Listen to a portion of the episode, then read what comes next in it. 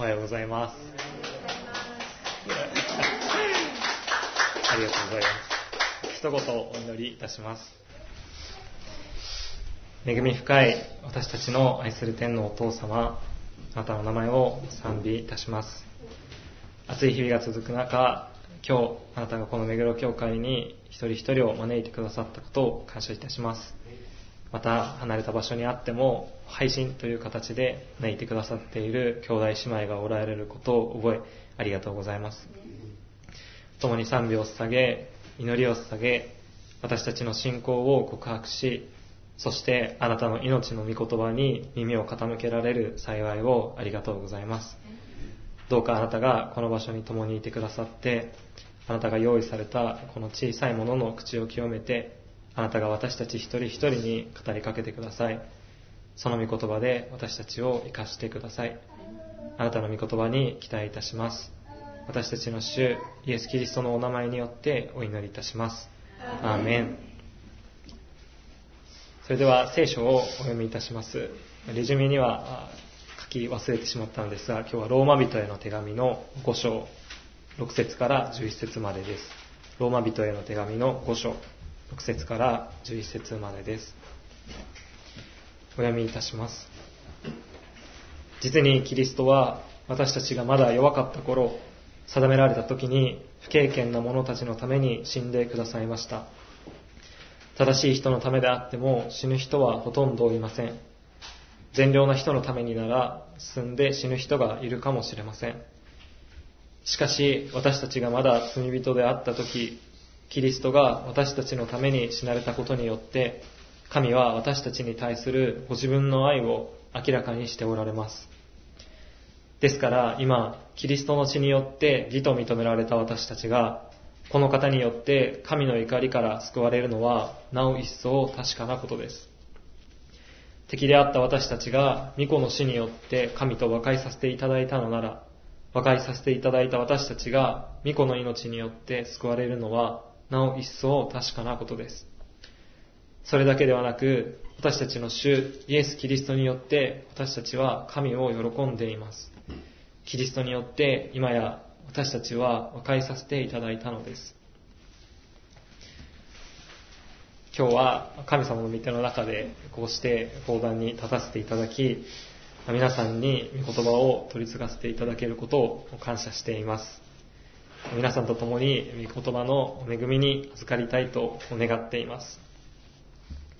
説教の奉仕をさせていただくことが決まってから、どの聖書箇所から取り継がせていただこうかと考えました。まだまだ皆さんのことは知らないことが多いし、どこから語ったらいいものかと。そうして祈り考える中で、私の中に一つのフレーズが浮かび上がってきました。それが今日のタイトルにもある通り、私たちがまだ罪人であった時というフレーズでした。私たちは罪人であった時に救いを受けた。私たちの信仰の原点であり、私たちがいつも帰ってくるこの大切な事実を皆さんと共に確認したい。そのような思いでローマ人への手紙5章6節から11節の御言葉からお説教させていただこうと決めました。今日は皆さんと共にこの御言葉に耳を傾けたいと思います。皆さんにははっきりと信仰を抱くようになった転換点はありますか？自分の中で確かにこの時自分はイエス様を信じたという時です。私にはそのような時がありました。自分の罪深さを知り、それまでどれだけ神様と人に対して反抗的に生きてきたか。そしてそのような自分がどれほど神様に愛されたのか。その事実を知った時から私の人生は180度変わりました。世界の見え方が変わっていきました。もし皆さんにもそのような転換点があるのであれば、今日はそのことを心に留めながら聞いていただけたらと思います。ローマ人への手紙は、パウロがまだ実際に行ったことのないローマの教会に宛てて書かれた手紙です。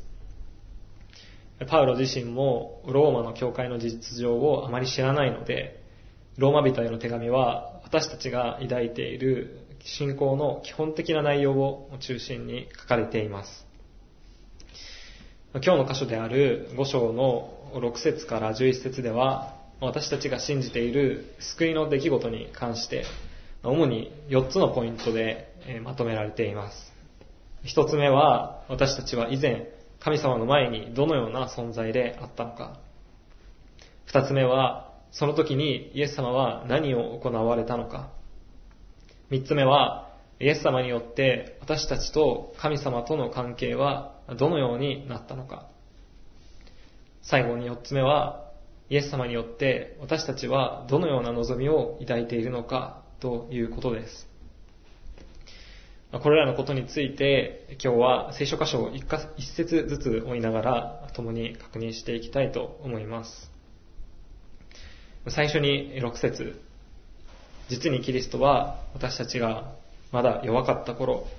定められた時に不経験な者たちのために死んでくださいました。私たちがまだ弱かった頃、私たちの弱さとはどのようなものでしょうか？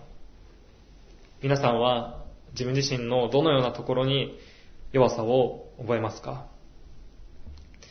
私はよく人としての不十分さや至らなさ、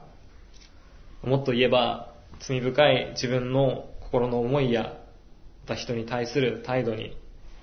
ああ、自分はなんて弱い存在なんだと思います。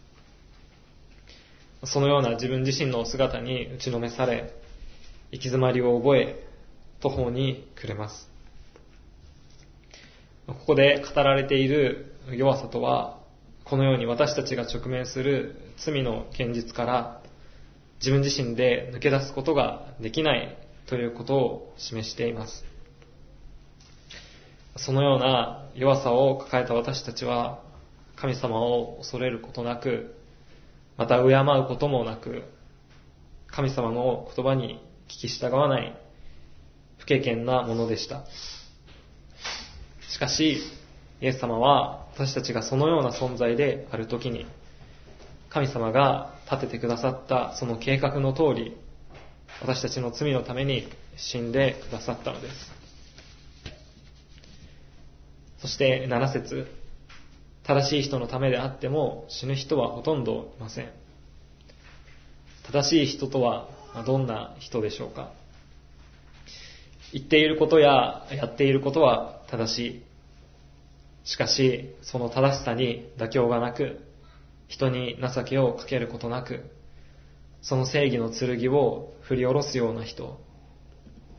そのような人に皆さんも出会ったことがあるのではないでしょうか。もしかすると自分自身が抱いているそのような正しさに気づくことがあるかもしれません。私自身このようなものであることが多いと思います。このような人のために命を捨てる人はほとんどいないでしょう。このような人が命の危機に立たされたなら、私たちはきっとそれは自業自得だと思うでしょう。善良な人のためなら、進んで死ぬ人がいるかもしれません。確かにそうだなと思います。自分に情けをかけて優しくしてくれる人。そのような人のためになら、恩返しとして自分の命を投げ打つ人も、もしかしたらいるかもしれません。しかしです。8節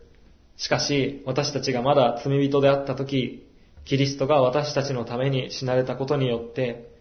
神は私たちに対するご自分の愛を明らかにしておられます。正しい人のために死ぬ人はそうそういない。情け深い人のためになら、もしかしたら死ぬ人もいるかもしれない。しかし、イエス様は私たちがまだ神様に対して罪ある存在であった時に、私たちのために死んでくださったのです。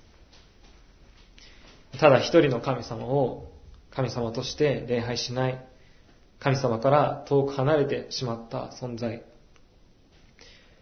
立法に示された神様が望まれる生き方を生き抜くことのできない存在。義人はいない、一人もいないとあるように、神様に対して罪のない人はいません。そのような私たちのためにイエス様は死んでくださいました。どう考えても釣り合いの取れないことです。私たちが受けるべき裁きを神の一人子であるイエス様が代わりに受ける、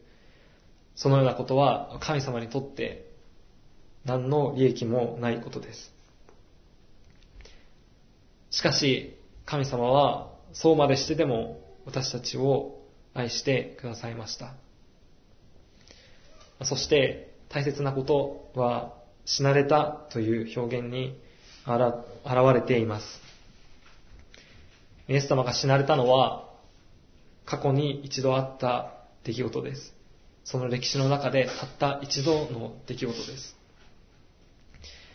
救われてなお変わらない私たちの罪の現実のためにイエス様が何度も死ぬ必要はありません。完全な義を持ったイエス様が私たちの罪をすべて背負って十字架上で死んでくださったことで私たちが受けるべき罪の刑罰をイエス様がすべて引き受けてくださったからです。そしてイエス様を信じることでイエス様の完全な義が私たちのものとされもう私たちは罪人として認定されることがないからです。このイエス様の死によって神様は全ての人を愛しておられることを私たちに示してくださいました。はじめに皆さんに信仰の転換点を心に留めながら聞いてくださいと言いましたが、私の転換点はまさにこのローマ人への手紙に記されている私たちがまだ罪人であった時にキリストの死によって神の愛が示されたという事実が私の心の奥底にまで響き渡った時のことでした。私の両親は私が中学1年生の時に離婚しました。当時の私にとってそれは大きな心の傷でした。大好きな両親が別れる。ただただ辛く悲しかったです。その辛さから家庭や学校で問題行動を起こすことも多くなりました。埋まらない心の穴があったんです。その穴を埋めようと自分を満たしてくれる何かを必死に追い求めていました。しかし、その穴は埋まらないまま、むしろ広がっていき、高校1年生でついに限界を迎えました。私は高校を中退し、家に引きこもり、将来に希望を持てず、生きる意味を見出せず、自分に価値はあるのだろうかと思い、途方に暮れるようになりました。何もかもすべて自分が育ってきた家庭環境のせいにして、自分の行動をすべて正当化しようとする自分がいました。しかし、その反面、自分の良い心、良心が自分自身を認めることがなかったのもまた事実です。自分の傷ついた心が他者に対して刃となって向かっていく。自分で自分の傷ついた心を守ろうにも、自分の良心が自分の身勝手さを許さない。そのような私の心は、到底神様の存在を受け入れることができる状態ではありませんでした。神様がいるならば、なぜ自分はこんなにも辛いのか。神様と自分は関係ない。神様の存在を認めようものなら、余計に自分の状況が辛くなる。だから神様に背を向けて関わらない。私は自分の心の傷を理由に神様に背を向けていました。これが私の弱さ、不経験、罪でした。しかし、そのような時に私は転換点を迎えました。引きこもり生活を続けていた中、ふと母親に連れられて教会に行くと、引退された牧師先生が私に声をかけてくださいました。マヒ君のためにいつも祈っていますよ。あなたは愛されていますよ。その先生が私のことを気にかけ、いつも祈ってくださっていることは、私の母を通していつも聞いていたことでした。その真実な祈りと、その会った時にかけてくださった言葉を通して、私は神様が私を愛してくださっていることを知りました。私がまだ罪人であった時、イエス様が死んでくださったことによって、神様はその愛を示してくださったのです。そしてこの神様の愛を受けた私たちは、続く9節からの望みを抱くことになります。ですから今、キリストの血によって義と認められた私たちが、この方によって神の怒りから救われるのは、なお一層確かなことです。キリストの血によって義と認められた私たち。義と認められるとは、正当であると言い換え、正当であるとされる。そのように言い換えることができます。私たちは正当であると、そのように認められるに値する存在でしょうか私たちがその罪のゆえに神様の前で正当な存在ではないことが、は、そのようなことは明らかです。そんな私たちが、イエス様の十字架の死によって、また流されたその血によって、義と認められたのです。そしてパウロはそこからさらに進み、私たちがイエス様によって義と認められたのならば、私たちがイエス様によっていずれ下される神の怒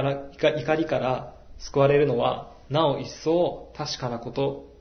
つまり当然のことだ。そのように語っています。日本的な宗教観からすると、怒る神というのは、なかなかイメージしづらいのかなと思います。自分の都合に合わせて神社参拝をして、ご利益を得るというような文化がありますから、ありますが、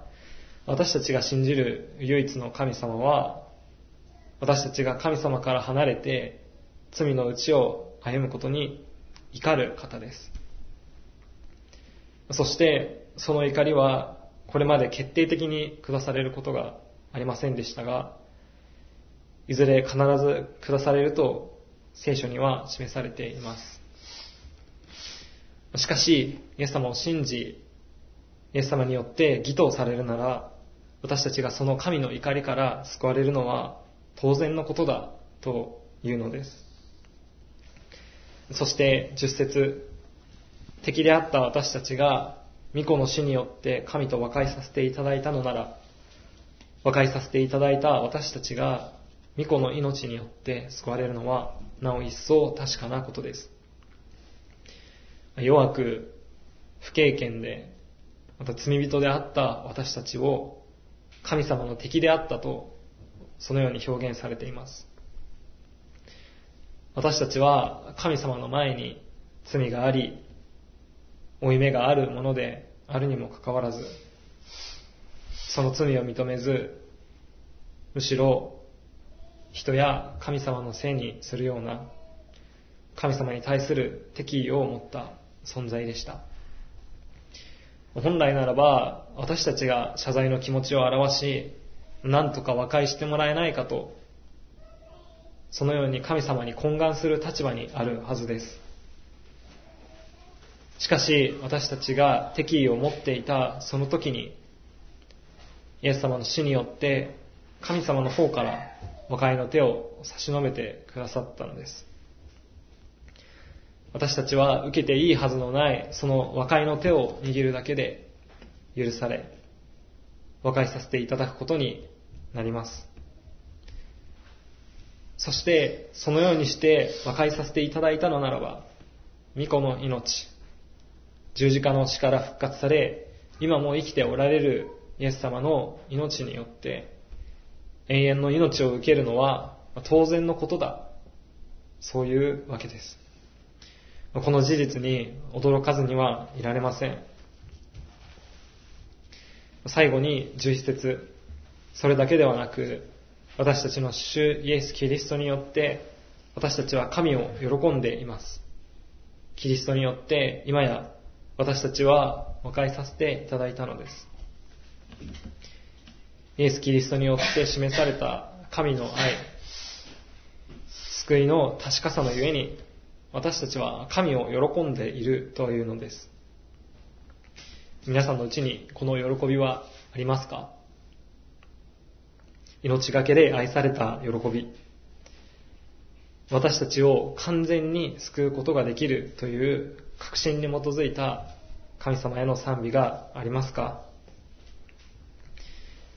私たちは以前は神様の前に罪あるもので神様と敵対関係にあるものでした。しかし今はイエス様によって和解させていただき神様との平和の関係があるのです。この恵みに感動していますか？私たちがまだ罪人であった時、キリストが私たちのために死んでくださったことによって、私たちはもう罪に定められることなく、あなたは正当だ。あなたは私の前に完全に義だ。そのように認められるならば、